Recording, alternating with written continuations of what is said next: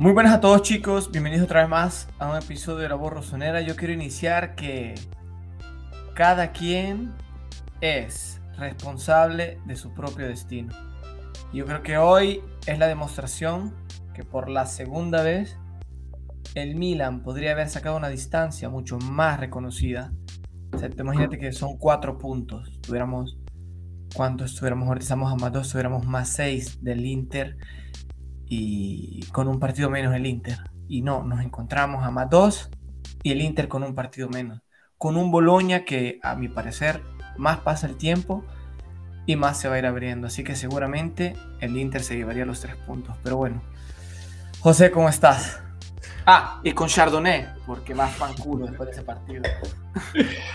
¿Cómo está todo, Walter? Eh, hoy, Julio, si le llega la energía, estará con, con nosotros. Tiene problemas allí de, energía, por eso no aparece aún. Si le llega la energía, estará uniéndose en medio del, del episodio. Estaremos también con un invitado, Milan Hispano, en Twitter. Estará con nosotros. Eh, en cualquier momento se, se unirá también. Mientras tanto, para cumplir con el horario, Walter y yo ya hemos arrancado con este nuevo live donde estaremos conversando sobre este nuevo empate a cero. No se hace costumbre que el Milan ahora eh, empate a cero. Seguimos con récords de, de, portería imbatida, cinco ya al hilo sin que nos anoten gol, justamente desde que Calulo empezó a jugar con, con Tomori, como lo mencionamos en el pasado.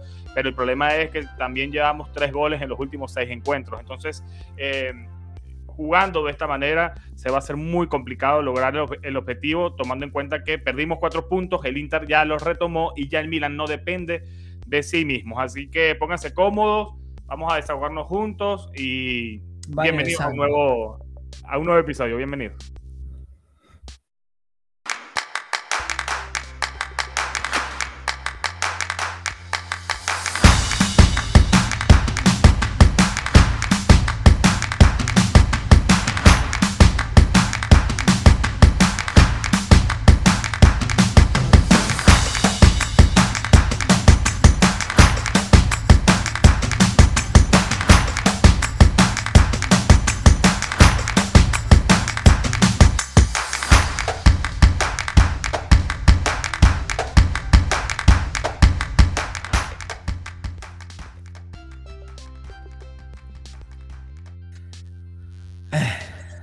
Bueno, y con ustedes también aquí ya el invitado de, de hoy, eh, Juan, Juan Alejandro. ¿Cómo estás? De Milan Hispano. Excelente, José. Un saludo. Bueno, eh, antes de comenzar también este, indicarles que nos den like aquí en el, en el video, que se suscriban, que estamos en Spotify, también dejen las cinco estrellas allí en Spotify. Y nada, eh, vamos a hablar del partido, de este empate 0 a 0 frente al equipo del Torino, eh, las impresiones que nos ha dejado este encuentro y además eh, un poco de mercado, ¿no? Tomando en cuenta que fue una semana bastante movida con el tema este del mercado y los rumores, tomando en cuenta que sonó mucho un jugador que está aquí en Madrid que se llama Marco Asensio para la banda derecha, que ha tenido apoyo y ha tenido también muchísimos eh, retractores. Eh, vamos a comenzar contigo, Walter, eh, que me indiques, ¿no? ¿Qué te pareció este partido por parte del Milan el día de hoy? El partido de hoy lo, me pareció demasiado eh, escarso, como se dice en italiano, demasiado aburrido. O sea, un Milan otra vez en la misma, metiéndose en dificultad o dejándose meter en dificultad por equipo, por un equipo que a mi parecer este año no es un equipo pequeño. El año pasado se le metieron 7, era otro Torino, era un Torino más desarmado, era un Torino que estaba tocando el descenso. Juric le ha cambiado la identidad a este equipo. Se puede ver en la manera ofensiva y tanto defensiva. La táctica que tuvieron con Bremer, que a mi parecer es un defensor espectacular. Cómo iba a anular a Giroud o la jugada de cambio de balón con, eh, con Leao, yo creo que fueron eh, la, la, la, razón principal por la cual el Milan no creó jugadas. O sea, es increíble que la jugada donde se cree que eh, había penal estuvo Bremer. Es increíble que cuando tira Teo Hernández el, el, el calcio di rigore, perdón, el, la, la punizione, se mete Bremer. O sea, ves la, la, la, la, prevalencia de este defensor. No es, por, no es un caso que sea de los más buscados aquí en Italia o, o, o en Europa, porque se habla ya que se puede ir a Europa. Un Milan sin ganas, un Milan sin, um, sin identidad. Como que el objetivo no estuviera claro lo que tienen que hacer. Más allá de la, pobreza de banca que teníamos, porque al final yo cuando vi la banca me asusté. Eh, me, asusté viendo la, poca, el poco aporte que se podían dar. El, Torino lo separó bien, buscó eh, cerrar espacios. Si tú ves, jugaban con una línea un poco más. Eh, jugaban con tres y con dos laterales, con, con, con el nuestro ex Ricardo Rodríguez que subía Querido, y con los defensores, de modo tal que al final era una línea de 5. Y el Milan sufre con la línea de 5 tendencialmente, sufre muchísimo. Y esto yo creo que es el mérito de, de, de, Juric con lo que hizo el Torino el Milan. El Milan yo creo que mm, sabía, a mí, a mí me parece que el Milan cuando llega al 75 ya no tiene esperanza de ganar el partido. No sé por qué tengo este presentimiento en cada partido que miro, que bueno, si llega al 75 yo digo o se pierde o se empata no he visto eh, mejoramiento en eso y, y los, los, equipos rivales lo sienten, lo anulan al Milan. Okay, que al final terminamos buscando en área, pero son esas típicas jugadas que decís, es como que no existieran. O sea, tener la, la, pelota en el medio campo o hacer centros de los que se hicieron, al final el resultado es el mismo. No, y contra el equipo de. A ver, contra el equipo del, del Boloña, por lo menos vimos a un Milan que intentó eh, buscar algo. Pero el día de hoy eh, la situación fue totalmente diferente. Yo creo que incluso creo que tuvo más jugada de peligro el Toro eh, a la contra que el Milan buscando el resultado. yo tuve la oportunidad. Sí, o, ni siquiera le pusieron gasolina el tanque de, primera mano. yo tuve la oportunidad hoy de ver el partido del Manchester City contra el Liverpool. Y, otro nivel, otro nivel. Y coincido también que coincido también que hay mucha gente que lo dicen también en Twitter que parece que jugaran otro deporte ellos. luego me pongo a ver el Milan Torino dos horas después y digo efectivamente, ¿quién juega otro deporte? ¿Liverpool y Manchester City o, o el Milan y el Torino que jugaron una revolución totalmente eh, mínima? Eh, a mí me sorprende, yo veo al Milan eh, tú dices, Walter, que en minuto 75. Yo creo que si el Milan no nota en el primer tiempo, ya directamente se bloquea. Yo ponía un tweet donde reclamaba esto. El Milan dejó de divertirse. El Milan ya no se divierte jugando. El Milan tiene una presión ahora encima con este tema de, del escudeto que nuevamente le está pudiendo a nuestros jugadores que no son capaces de todavía tener, de manejar esta presión eh, interna deportiva por la juventud que tienen ellos. Y además de esto, Jorge, se lesionan cinco jugadores previo al partido, una cosa que nadie esperaba porque previamente se hablaba de que, que se iba a jugar por un Brahim que nuevamente nos deja a, deber, el español. Y además de eso, eh, Benacer, que venía siendo el mejor jugador del mes, también está fuera. Entonces, además nos quedamos sin Castillejo, que no juega, pero el día de hoy yo creo que con la pobre banca que teníamos, uno como Samu podía hacer la diferencia con respecto a todo lo que había en el campo. Salamaquer jugó eh, como 10 luego que entró Mesías. Es el sexto o séptimo jugador que juega en esa posición durante esta temporada. Ninguno sirve. ¿Cómo lo viste, Jorge? Jorge, ¿cómo viste el partido? José, soy Juan. ah, Juan, perdón. perdón. Eh, antes de arrancar, la verdad, a mí me pasa lo mismo que le pasaba a Walter cuando iba al canal de Pipo York. La verdad, ustedes son literalmente los ídolos de. Desde que empecé en este, en este mundo del Twitter, en el mundo de YouTube, ustedes son los, son los ídolos, son los que más saben del tema, son los que mejor hablan, los que más, los que dan la cara siempre. Por eso me parece insólito que, que la gente los critique o, o se queje del trabajo más que todo que hacen, porque pueden compartir una opinión, una opinión diferente, pero quejarse de su trabajo es pues una falta de respeto en mi opinión. Ahora, el partido del Milan, gracias, el partido del Milan es desastroso. O sea, en mi opinión, el partido del Milan fue de menos a peor. El partido del Milan estuvo, desde que arrancó, por lo menos intentaba buscarlo, pero, pero a lo largo del partido, el partido, eh, el Milan empezó a caerse, empezó a, a demostrar un fútbol totalmente nulo. Eh, solo buscaban centros, pero lo peor es que los centros no le llegaban a nadie, sino que le llegaban era a Brahim, que era prácticamente que le llegaran a absolutamente nadie. Eh, Mesías demostrando que no es un extremo derecho para el Milan. Giroud demostrando que puede pelear arriba, pero no puede enfrentarse a los defensores de talla mundial como lo es Bremer.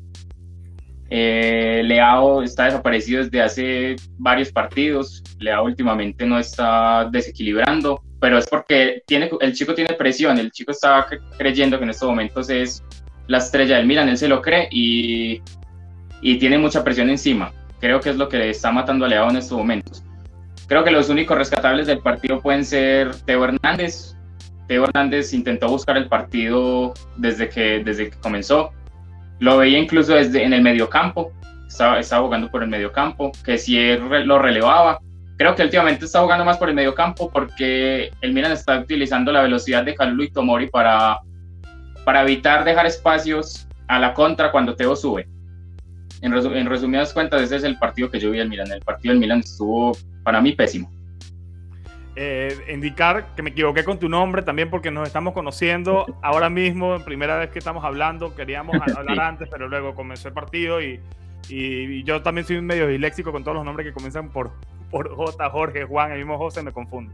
Así que disculpa, disculpa esa y también eh, muchísimas gracias por las palabras que, que nos dijiste también eh, previamente. Y sí, veo muchas críticas también a, a Leao, pero yo también en mi análisis, sobre todo el medio tiempo, eh, concluía que el Milan muchas veces es como cuando uno juega FIFA, que tienes al jugador rápido y que él te, haga el resto, cuando no encuentras eh, cómo unir piezas. Colectivamente el Milan está roto, no sirve, no funciona. Mañana, cada vez que tiene la pelota, trata de buscarlo a, a, Leao o a Teo sobre todo al, al, francés, quien lo veías por la izquierda, lo veías por la derecha, lo veías por el centro, lo veías creando, lo veías de contención. Por todos lados estaba Teo. No estuvo un buen partido, como todo el Milan, pero por lo menos es el que más lo intenta. El que, El que más la lucha, el que más participa, el que se mueve por todo el campo. Eh, y lamentablemente no puede solo Teo, y tampoco puede solo Leao. Que Leao también tiene estas cositas de, de irregularidad que también eh, entiendo las críticas muchas veces, pero también es el jugador más talentoso que tenemos en la parte de arriba. Eh, hoy tuvo una jugada donde, varias jugadas donde él, en el hombre contra hombre eh, ganó el duelo. Luego estaba un Bremer que es para mí mejor del partido en, general, que hizo un partidazo, aunque Tomori también hizo un gran partido. Ya luego vamos al top y el flop. Y en esa jugada, no sé si, si la recuerdan, hubo, hubo algo que me, chocó sobre Leao y es que no tocó la pelota al centro en el segundo tiempo. Se lleva eh, eh, el, dribbling, llega al medio y luego tarda mucho en rematar, luego termina rematando el balón y termina. rebota. Eh, en nada, esas, cositas, ¿no? De, de, Leao. Quiero hablar de, la defensa, Walter. Kalulu y Tomori amonestados desde el principio, cosa que condicionó en ese sentido las entradas que podrían tener nuestros centrales. Sin embargo, sobre todo el inglés, tuvo un buen desempeño, aunque salió algo tocado. ¿Cómo lo viste, Walter? No, yo creo que estamos volviendo al, mismo tema de la, de, la, de la gestión del Milan en el contraataque. Sea, porque al final, si vos ves las dos amarillas, nacen de contraataques. Son de jugadas donde sea eh, Kalulu que el mismo Tomori parten desde atrás. O sea, cogen al delantero de atrás y es lógicamente es amarilla porque es una futura o una probable eh, jugada de, peligro. Entonces, nacen de la contra, quiere decir que ya el problema nace del ataque. La falta de ataque, la falta de gestión hace que Kalulu y Tomori se ganen dos amarillas. Si vos viste luego, Salamaquer estaba más retrasado, Kalulu y Tomori estaban detrás, ya no subían, porque al final era el problema de la contra lo que les había dado las dos amarillas. La defensa, yo creo que es poco discutible. La defensa ha sido un, reparto, creo que es el más sólido que tiene el Milan. En lo, de los cuatro, raramente te, te, puedes lamentar de lo que puede ser la parte trasera. El problema, yo creo que ya nace en lo que es la parte del ataque. La creación no existe en el Milan, pero no es una cosa nueva, no es una novedad esta cosa que no existe la creación. La creación no existe desde hace tiempo. O sea, un 10 ofensivo no se tiene desde hace tiempo. Ahora, ¿cuál es el problema? Que es más difícil buscar el resultado cuando el otro equipo sabe que te falta un 10, sabe que no hay creación. Si tú ves al final la táctica que usó el, Torino fue la misma que utilizó el Boloña. Subir defensores y subir mediocampistas, porque no hay creación. Entonces es normal, anular el juego. Entonces el rival, en este caso el Milan, cae en la desesperación de jugar con balones. Es verdad que, eh, eh, Giroud te puede servir como una torre, pero si no tiene un acompañamiento, no vas a hacer nada. ¿Cuántos balones bajó eh, Giroud en el área? Que le ganó a, Bremer, pero no había ningún acompañamiento, no había alguien que entrara con él. La pelota se terminaba perdiendo, la cogía el otro defensor, la cogía el Torino. Entonces, esa falta de identidad. Luego el Milan prueba con bajando a Salamakers, subiendo a Leao, buscando el salto del hombre y lo cierran en dos. Siempre por lo mismo, porque el Milan no tiene un equilibrio, no tiene una que decir entro por la izquierda como inicio de temporada y tengo miedo de lo que me puede suceder por la derecha. Este año no. Si el Milan sale por la izquierda, te dejan libre salir, te lo cubren bien, pero al final el peligro latente no hay. Entonces, yo creo que el, verdadero problema nace en la parte, digamos, derecha central, en lo que es el lateral derecho, lo que es eh, eh, la creación y lo que podría ser la proyección del, delantero, porque la función que está tomando, eh, que está tomando en este caso Giroud es de buscar pared, es de buscar pared. Giroud está buscando pared, desde hace tres, tres partidos que busca pared, no busca atacar, siempre está espalda a la puerta, nunca está enfrente, el balón le llega detrás, él sirve al que viene corriendo, no le viene servido a él el balón. Si tú ves la tendencia de este Milan, de estos últimos tres partidos, ha sido esta. Contra el Napoli se ganó en un contragolpe, que Giro estaba casualmente y la mete. Pero en creación, son partidos que el Milan juega con una torre, que fue la crítica que le hicimos contra el Boloña. Si vas a meter a Ibra, deja a Giroud, porque entre ellos se entiende, pared con pared. Si no tenés este, esta, esta diferencia, es difícil. Yo no me puedo enojar con Leao que parte de la izquierda. Es difícil criticar a un jugador que me parte de la izquierda baja. Cuando el delantero está solo y me va a la pared, ¿a quién? No hay quien, quien ayude a Giroud. Entonces, yo creo que el problema de este Milan ya no es la defensa, porque al final, mañana hoy nos quitó las castañas del fuego más de una vez. Tomori lo mismo y que sí aportó lo suyo esta vez. Pero el Milan no hay una creación, no hay, una referencia, no hay, no hay eh, una proyección de juego hacia adelante, sino que siempre espalda la puerta. Y esto es un problema, porque así te ganan el tiempo. Te ganan el tiempo. El tiempo en que te giras en buscar al compañero, el tiempo que te buscas en girar a la puerta, lo perdés. No tenés la reactividad, no tenés el, el ingreso en el espacio abierto. No lo tiene el Milan. Tú sabes que yo, yo lo que creo es que hoy en Milan no jugó nada. Eh, yo tenía mucho tiempo que no veía a Stefano Pioli tan molesto como hoy en el banquillo. En varias ocasiones lo vi, eh, eh, digamos, reclamando, gritando, descontento con, los jugadores en la cancha y por lo que se plasmaba. si antes la excusa contra el Boloña era que el equipo creó porque tuvo 35 tiros, hoy esa excusa no puede plasmarse porque el equipo no llegó eh, nuevamente desaparecido, eh, que hace que se confirme además por eh, Stefano Pioli lo quería que sí el día de hoy en esa, en esa posición. A mí lo que yo vi, sinceramente, fue que el Milan buscó tratar con Teo y Leao de, desbloquear el partido y listo. Hoy ni siquiera hubo centros. Hoy ni siquiera hubo centros. Eh, con Mesías hubo una que un gran pase que le hizo el brasileño a, Tonali, que luego él le engancha dos veces hacia la izquierda, remata con su pierna menos hábil y, y lamentablemente no, pasa nada. Esa es la única que recuerdo, alguna de Calabria y la del primer tiempo, pero en Milan no, eh, no llegó. Y hay, que, y hay que hablar de qué está pasando con el ataque, porque si son tres goles en seis partidos es que algo no está funcionando. Ya Walter explicaba su, su análisis y básicamente la conclusión de Walter es que definitivamente no hay, no hay referencias, pero también le añadimos el tema ¿no? de, las lesiones inesperadas.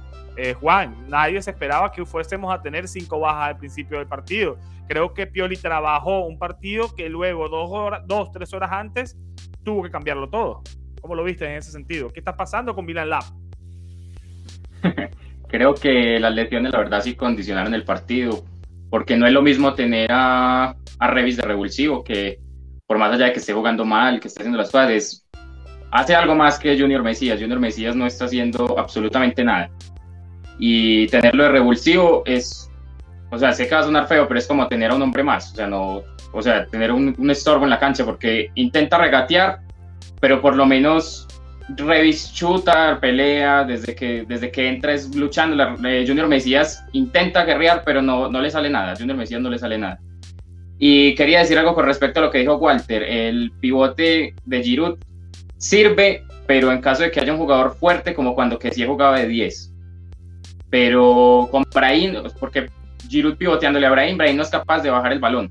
Exacto siento que, que Brahim le queda grande bajar el balón porque es demasiado frágil. O sea, no es como Benacer, por ejemplo, que es chiquito, pero Benacer es fuerte, Benacer la lucha.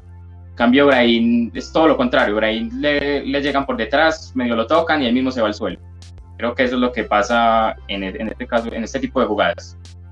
Pero lo de las, lo de las lesiones es, es algo ya insólito. Eh, yo no sé la verdad qué, qué sucede, qué sucede con Milan Lab, pero es increíble todos los partidos importantes tenemos un lesionado y pensamos que ya se había pasado esta situación, pero todavía sigue, sigue ocurriendo lo mismo. Yo decía, ¿no? Que al, final, con menos carga de partidos, iban a haber menos lesiones. Y estaba siendo así hasta el día de hoy. De hecho, sale Tomori también eh, tocado. Salió tocado, sí. Que se está haciendo mal, porque el equipo no está jugando, básicamente. Y antes de esto, Tuvimos la fecha FIFA antes de Bolonia. 16 días estuvo en Milán sin jugar. O sea, básicamente estamos hablando de tres partidos en un mes y de repente, de un día para otro, cinco lesionados. Eh, algo se está gestionando mal, algo se está haciendo mal en ese sentido. ¿Cómo? Quiero ser polémico. Ok. Tú imagínate, Ibra al puesto que le quita a otro jugador. Que podría ser O sea, esos 7 millones que le está dando a Ibra, que ahora pide 3. El año próximo esos tres te puedes traer un delantero que te va a aportar más de lo que te ha aportado Ibra. Es verdad que Ibra te resuelve partidos, como este quizás hoy lo resolvía. O no, porque físicamente este Ibra a mí no me convence, tengo que decirlo. Lo tenía. Me, me, había autocensurado, Walter. Pero. Ahora me autocensuro. Pero, pero cazzo, che, en el senso. ¿Cómo vas a hacer? Físicamente. Aquí, aquí te jugaste un 9. No, pero ustedes siempre dicen que eh, eh, Ibra está bien para cerrar los partidos. Cada vez que entra Ibra nunca hace nada. Ibra para mí cumple más de entrando desde el principio. No desde de, revulsivo. Para mí no, no, no, no marca la diferencia. Está entrando desconectado todos los partidos. Entra, entra cuando ya el otro equipo está totalmente atrás también. Y ya hay otra sintonía. Y sinceramente yo lo veo hasta lo veo hasta pesado a Slatan. Lo veo, eh, no, no sé, no lo veo bien físicamente. Los partidos que ha jugado, creo que ha jugado cuatro o cinco partidos. Los últimos siempre los jugó, entrando en minuto 75, pero no nos dio nada y hoy vuelve a recaer otra vez el problema de su rodilla, porque es un resentimiento en esa rodilla. Si no es la rodilla, es el tobillo. O sea, yo lo amo, es Lata. He, he, peleado defendiéndolo a él, pero yo me estoy, me estoy cansando un poco de la situación. Porque. No sé, tengo un debate pues para ustedes. ¿Ustedes invertirían la plata de Ibra en un 10 o en un 9? Yo en un 10. Yo creo que el problema, el problema para mí, o cambias el sistema o te buscas un 10 de verdad. Pero ver a Brahim, y ojo, yo no estoy comparando al Manchester City ni al Liverpool con el Milan. Simplemente estoy comparando situaciones de por qué critico a uno y critico a otro. Yo no estoy pidiendo De Bruyne para el Milan, pero tú ves a De Bruyne en el City y luego ves a Brahim aquí en el Milan y tú dices, por lo menos un término medio podemos traer, porque la diferencia es abismal.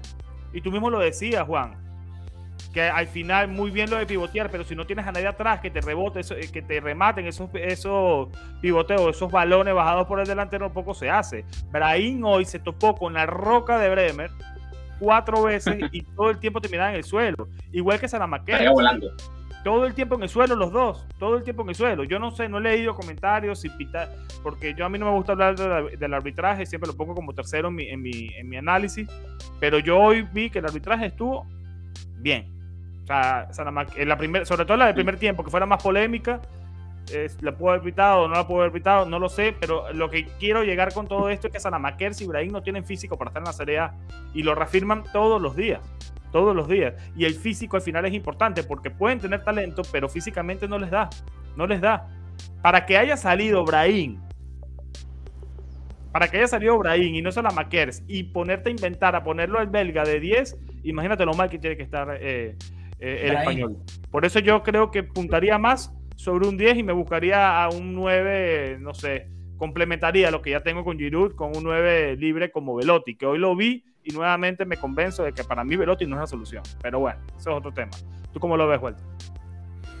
No, claro, yo me compro, me compro un 10. Al final, eh, el, 9, yo creo que Giroud lo tenés todavía por dos años. Giroud te puede ayudar. Si, si eh, buscas profundidad, los goles te pueden caer hasta con los laterales. El 9, el 9 es fundamental en ciertas situaciones.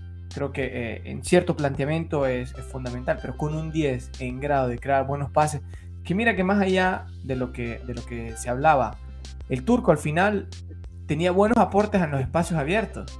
Hacía pases en, ocasiones cuando se despertaba en los espacios abiertos, que Brahim no lo estoy viendo desde hace tiempo que no hace. O sea, eso es el, lo que yo puedo hacer como de la comparación. El turco por lo menos buscaba. Había jugadas que el turco repartía del medio campo y mandaba a correr Teo. Tantos goles cayeron así.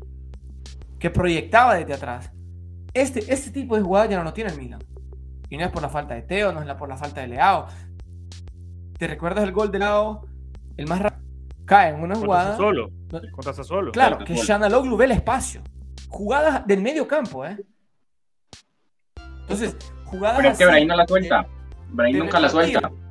Exacto. Brahim yo no le veo jugadas así. Brahim le veo buenos tiros. Brahim le veo eh, buenos pases de corto alcance. ¿Ok? Corto. En en el espacio corto es muy bueno. Pero en creación no. O sea, no sé si nos estamos convenciendo, porque al final Brahim cuando llegó al Milan no jugaba como 10, jugaba como lateral derecho. O por izquierda. Quizá, quizá, la solución a Brahim es rescatarlo, bajarle el precio. Él mismo se ha bajado el precio con su rendimiento. Yo no creo que Milan vaya y, pague ahora por el Madrid la cantidad que habían solicitado. Hay una reunión pautada, me dicen aquí en Madrid, hay una reunión pautada del Milan con el Madrid. No especifican para qué. Pueden hablar de Asensio o pueden hablar con, con Brahim, del tema de Brahim. Veremos qué, en qué queda esto. En los próximos días sabremos algo más sobre este tema, así que pendientes. Eh, pero en todo caso, y hay una encuesta. Yo hice esta encuesta en hace en castellano sobre Brahim. Eh, y me da risa porque la hice hace tres semanas y, pregunté, ¿rescatarías a Brahim? Y la gente, la mayoría dijo que sí. Lo puse después del partido frente al Boloña y 75% dijo que no. Lo pongo hoy y creo que el 90% te dice que no. Pero yo creo que la única forma de rescatarlo desde mi punto de vista es que eh, se punte sobre él, pero sin darle la responsabilidad con la que está eh, tomando él en esta temporada. Porque no, literalmente le quedó grande la 10. Literalmente le quedó grande la 10. El puesto, la camiseta, la presión, todo le quedó grande. Estando desde el banquillo, jugando de relevo como uno de los extremos, yo creo que ahí puede, puede rendir de mejor forma. Pero de 10 hay que buscar a alguien sí o sí. Y por la derecha ni te cuento. Por la derecha ni te cuento, porque lo de Salamakers hoy. Un desastre, un desastre la derecha. Y quiero, y ya para, para llegar allí, eh, quiero escucharlos y leerlo el tema del flop y el, y el top, ¿no? Que también hoy está eh, complicado y quiero comenzar con, contigo, Juan. Eh, tus tres mejores jugadores y tus tres peores del día de hoy. Mejores, está difícil, pero creo que el primero es Mañón. Creo que sin Mañón el partido lo perdíamos. Creo que sin Mañón el partido se perdía hoy, sacó una mano extraordinaria eh, el otro sería Teo Hernández por la lucha. Y, me gustó Tomori, me gustó Tomori también. Parece que defendió muy bien. El flop, eh, el primero, Brain Díaz. No me gustó el partido de Brain, ya yo diciendo que Brain para mí no está al nivel del Milan, no es el 10 que necesita el Milan. Con respecto a Brain, yo, por respecto al 10, yo buscaría a un jugador como Dybala, me gusta mucho Dybala. Eh, el otro flop, Creo que Leao no está jugando bien últimamente. Aunque lo intente, eh, Leao no, me está convenciendo. Y, creo que, que Makers tampoco me terminó de convencer. Que hay mucha gente defendiéndolo al Vega, porque metió ganas, metió. Eh, pero es que lo intenta, pero es que el fútbol no es solo intentarlo, creo que tiene que demostrar algo más. y Pero sí, o sea, rescatable que por lo menos lo intente, porque hay jugadores que en Milan, por ejemplo, Revi está mostrando ganas, entonces se valora, pero que jugó bien, no. Yo, yo lo vi frustrado hoy a Salamakers y a Tomori. Otros como Leao me siguen molestando el tema de la actitud. Leao es un jugador que en Twitter no sé, uno no puede tocarlo. Por eso te digo, yo me autocensuro ya de, criticar jugadores en esa red. Pero a mí la actitud de Leao, si tú la comparas con actitudes como las de Salamakers, te choca. No estoy diciendo nada, no estoy hablando de talento, porque no es comparable el talento de uno con el otro. Estamos claros que el portugués es 400 veces mejor que, el belga. Pero yo veo en el belga frustración, ganas de mejorar, de intentarlo. Él sabe que la está cagando. Quiere el puesto otra vez. Pero Leao, él comete un error y tú lo ves como que por lo menos es lo que transmite. Quizás no, yo estoy aquí hablando tonterías y no es así, porque no estoy metido en la cabeza de portugués, pero por lo menos lo que me transmite uno y me transmite otro es esto. Y yo creo que por eso también va a la polémica a las redes sociales donde hay mucha gente que critica a Leao y otros lo defienden y yo creo que va por ahí. Quizás la crítica no va a su talento, sino a la actitud. Y ahí es donde hay que llegar a ese consenso eh, en el análisis. Mi, en mi top lo tengo que poner a, a Mañán. Creo que salvó un una, una tapada en el segundo tiempo con un remate de larga distancia, no me acuerdo de quién fue, espectacular. Luego también tuvo varias tapadas. Mañana, el mejor portero de la Serie A y el mejor eh, jugador del partido del día de hoy. Tengo que ponerlo Tomori. Tengo que ponerlo Tomori. Hubo una jugada que Velotti la baja de forma magistral.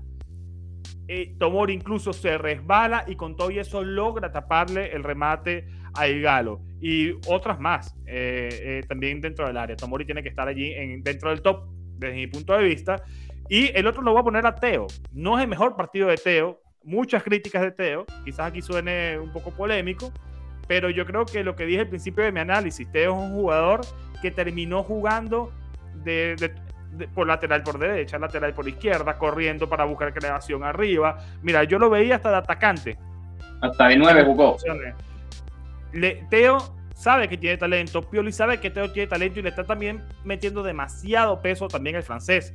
Y es a donde yo digo, a Pioli se les acaban las ideas a nivel colectivo y lo que busca es que los dos jugadores más eh, técnicos que tiene el Milan te lo solucionen. ¿Quiénes son? Leao y, Teo. ¿Funciona? ¿No funciona? ¿Por qué? Porque tenemos tres goles en cinco partidos, en seis partidos.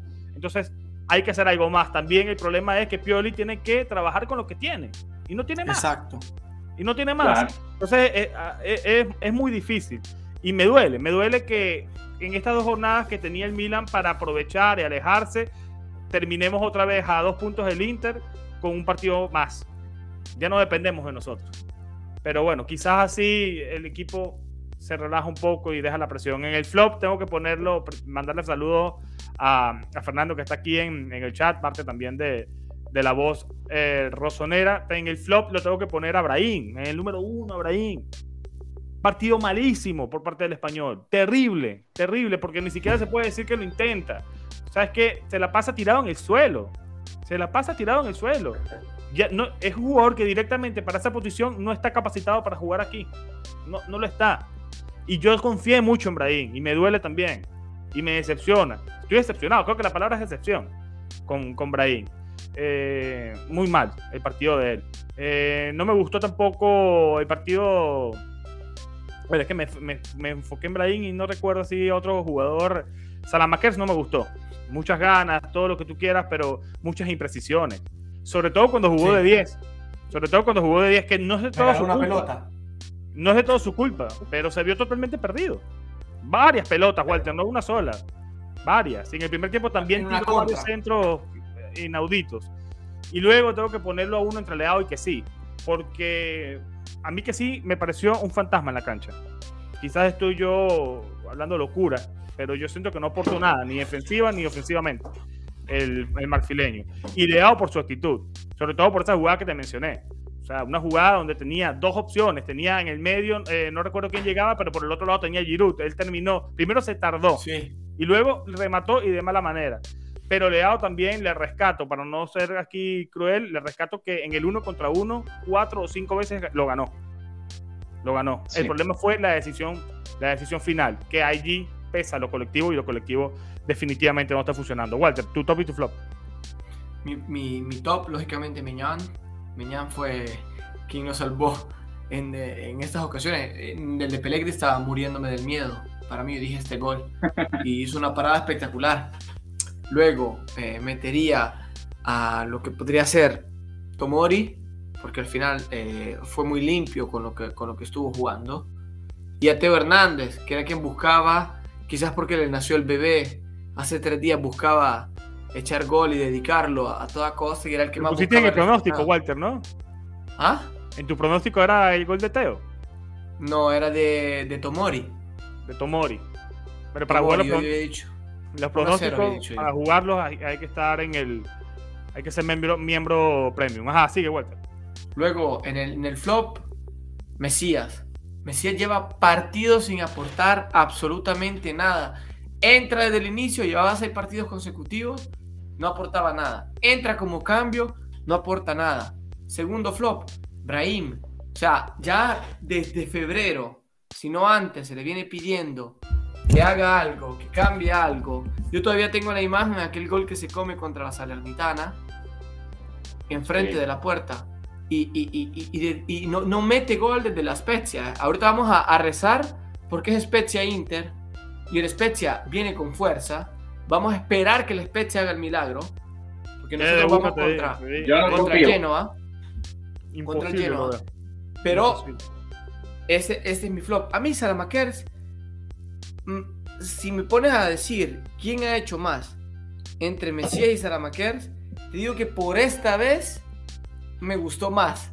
O sea, no lo pongo en mi flop porque me gustó un poco más de lo que había aportado Mesías. O sea, esa sería mi, unidad de, ¿Tú sabes qué pasa, Walter? Perdón que te interrumpa. Yo, la jugada de Mesías, donde él ve a Tonali y casi significa el gol por parte de Milan con ese remate de Sandro. Para mí, esa jugada ya Mesías hizo más que, que de Salamakers. Ojo, desde mi punto de vista. Claro. Bajo mi punto de vista. Claro, claro, claro. puedo estar equivocando y se me puede haber olvidado alguna jugada puntual del Vega. Pero igual tuvo, tuvo un tiro a la puerta. Tuvo dos, Además, tres. cuando lo tiró, yo dije, ah, bueno, a alguien se le ocurrió que esta es otra, otra alternativa que existe. El tiro de lejos. Que no, claro. Tiene buena, pegada. Mesías también logró Pero, no sé. No voy tan lejos, eh, porque el, tercero en el, en el flop es Salamaquer. O sea, me quedo con los dos. Te dije que a mí me gustó un poco más de lo que aportó, de lo que aportó Mesías, pero en el, flop me quedo con ellos tres, me quedo con Salamakers, me quedo con Mesías y me quedo con Brahim. Porque al final, y aquí, aquí es lo que me, gusta este comentario que está metiendo Raúl, que dice, Kevin Raúl, es culpa de la directiva por no reforzar mejor en ataque el equipo. Si Leao no está bien y Juro no está acompañado, no hay más. Zlatan ya no está para otra temporada. Si un Edi o 10 de calidad. Aquí el Milan, te recuerdo José que habíamos hablado y cojo ese comentario, cuando inició la segunda temporada, que en la, eh, segunda parte de la temporada, se decía en la primera que el 10 ya estaba, que el 10 iba a ser Brahim. El Milan lo prueba por la primera mitad de temporada y no funciona. Yo creo que ya aquí es una alerta para que te traigas un, un 10, para que te traigas un cambio, para que te traigas a alguien que te pueda aportar. Y el Milan no lo trajo el Milan no lo trajo.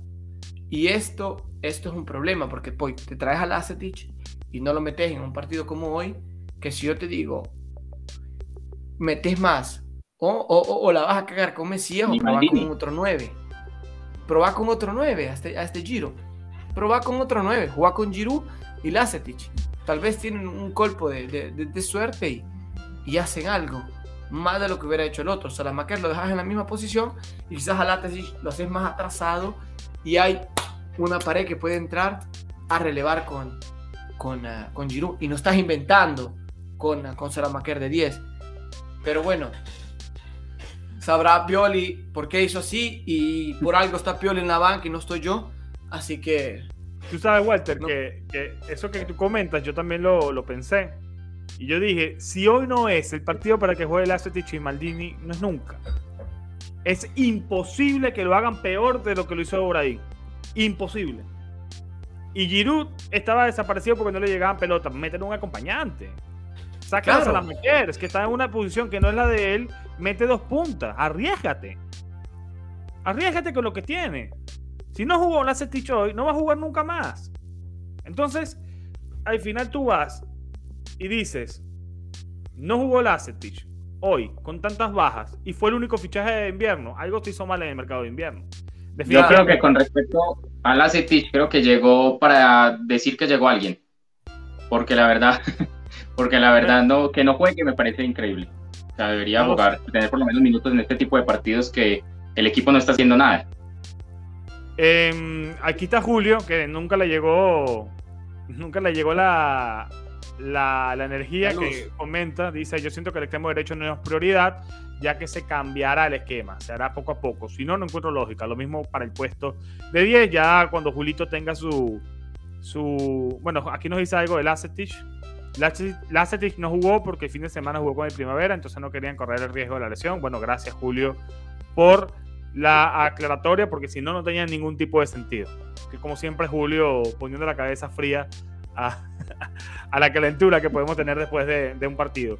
Último tema antes de cerrar, eh, quiero hablar sobre Asensio, jugador que ha sonado eh, muchísimo durante toda la semana, que ha generado polémica, ha generado debate en el mundo del Milan en, español y por supuesto en el Milan en general. Y quiero escucharlos eh, a ustedes dos, quiero leer el chat y concluimos rápidamente qué pensamos sobre este posible fichaje. Pues que no hay, no hay negociaciones en curso todavía, pero sí hay un interés claro y conciso por parte de Milan por el extremo derecho del Real Madrid para sustituir una banda que hoy vimos que es, o confirmamos nuevamente que es un desastre. Así que quiero comenzar contigo, Juan. ¿Qué opinas sobre la posible llegada de Asensio? ¿Te gusta, no te gusta? ¿Qué alternativa mejor a la de él traerías? Si es para el extremo derecho, creo que hay mejores opciones. Pero yo la verdad no sé si lo están buscando para hacer el reemplazo de Brahim o del extremo derecho. Pero si es para, para el extremo derecho, creo que por ejemplo Berardi, creo que es una opción más, más válida. Más válida me parece porque está probado en Serie. La, su última temporada creo que es escandalosa. Creo que ya superó el doble dígito en goles y asistencias, si no estoy mal. Y y aunque, aunque le estén sacando en cara lo de la selección italiana, de que no ha sido capaz de, de dar la cara en la selección por el último partido, creo que lo están matando exageradamente, porque así es la afición del Milan. La afición del Milan, un jugador no hace algo solo en un video y, y, ya lo matan. O sea, ya así, así lo hacen de una vez. Entonces creo que para mí Berardi sería mejor opción que Asensio. Ya ya no Lang creo que es un jugador que sería más para el reemplazo de, de Revich. Si llega. ¿Tú a lo has visto jugar? Disculpa, ¿tú a él lo has visto jugar? No Lang, lo único que he visto es los videos de YouTube de, de ver las skills y ya, pero de no Lang, yo no veo la liga belga, la verdad.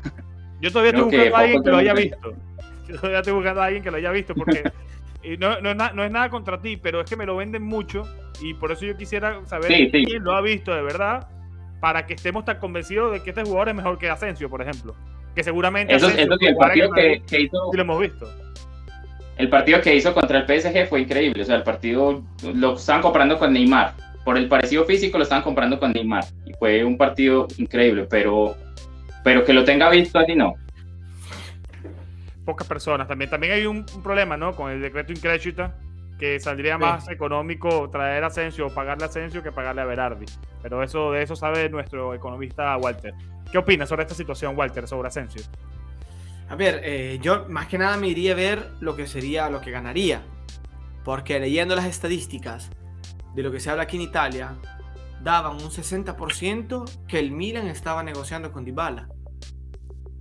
Entonces, eh, eh, eso, eso es importante, porque yo creo que al Milan, estábamos hablando con los chicos del grupo Premium el otro día, yo creo que al Milan lo que le falta es eso, una, mm, una identidad, un jugador que sea reconocido como el, el fori clase del equipo, que el Milan no tiene.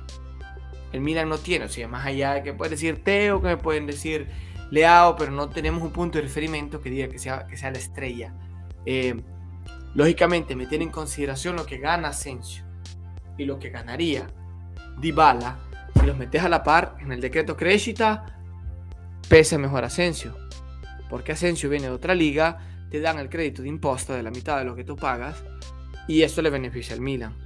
Pero yo digo, el beneficio de lo que podría ser el salario de Asensio, ¿cómo lo comparo con las ventas de camisetas que haría trayéndome Dybala? O sea, yo haría este tipo de análisis. Venta de camisetas, eh, cuánta la, afición se inscribe para ir a ver los partidos. Eh, o sea, cuánto sería el tren de, crecimiento con la llegada de Dybala de lo que sería Asensio. Yo creo que ya nos respondimos solo y creo que llegando Dybala el tren sería mucho más alto de lo que podría ser, más allá del impacto que le haces quitándole a la Juve uno de los mejores jugadores. O sea, yo siento que, el, como se dice en Italia, el Yoko vale la candela, ¿no? Porque ya, ya al Inter le regalamos a Shanaloglu. Vamos a regalar a, a Romagnoli a la Lazio.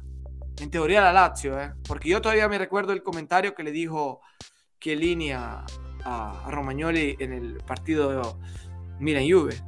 Que le dijo, te veo en verano en el campo esportivo de Torino. Yo todavía me acuerdo ese comentario. Así que Bonucci, Chiellini van de salida. Así que te digo, no, no descarto nada. No descarto que al final se vaya a la Juventus. ¿Y por qué te lo digo? Porque se, se filtró otra información aquí, me van a decir que estoy hablando de más, que Donnarumma se lamentó y que no quiere estar en el PSG y que probablemente su destino sería la Juventus. no me extrañaría. Yo eso lo he escuchado también, no me, no me extrañaría nada. Fíjate que esta pregunta que hace Anuncio, ¿qué opinas sobre la falta de italianos en el plantel? En parte es culpa del tema del decreto Increchita. Exacto. Eh, yo creo que por ahí va la, la situación.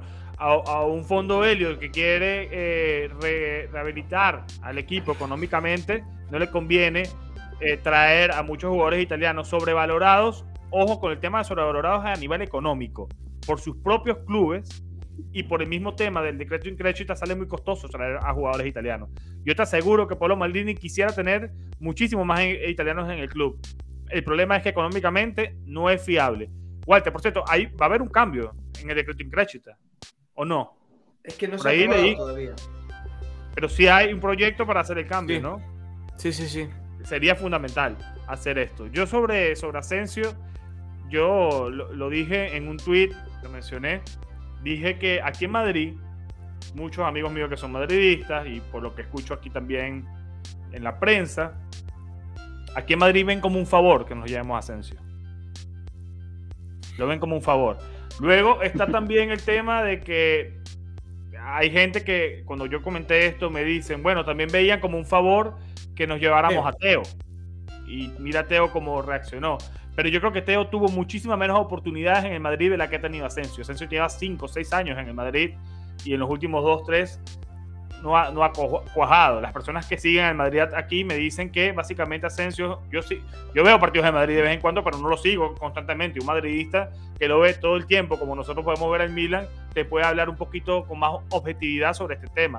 A mí me comentan que Asensio tiene buena pegada, pero que colectivamente desaparece muchísimo el partido. Eh, por eso yo hago el símil con Asensio de que podría ser el Revich merengue. Allá. Que mete tres golazos y poco más. lo dicen aquí. bueno, El Revich merengue. ¿Ustedes ven a Asensio como 10 o como extremo? Porque vi que Walter lo vio como, como 10. No, yo lo veo como extremo. Haciendo la comparativa con Dybala. Como, como extremo. No, pero es que, es que Dybala no juega como 10 en, en la Juve. Dybala juega a la derecha. Ah, pero tú traerías a Dybala para la derecha o para el 10? Claro, claro. Dybala juega a la derecha. Ah, ya, ya. Dybala juega a la Dybala sería ideal.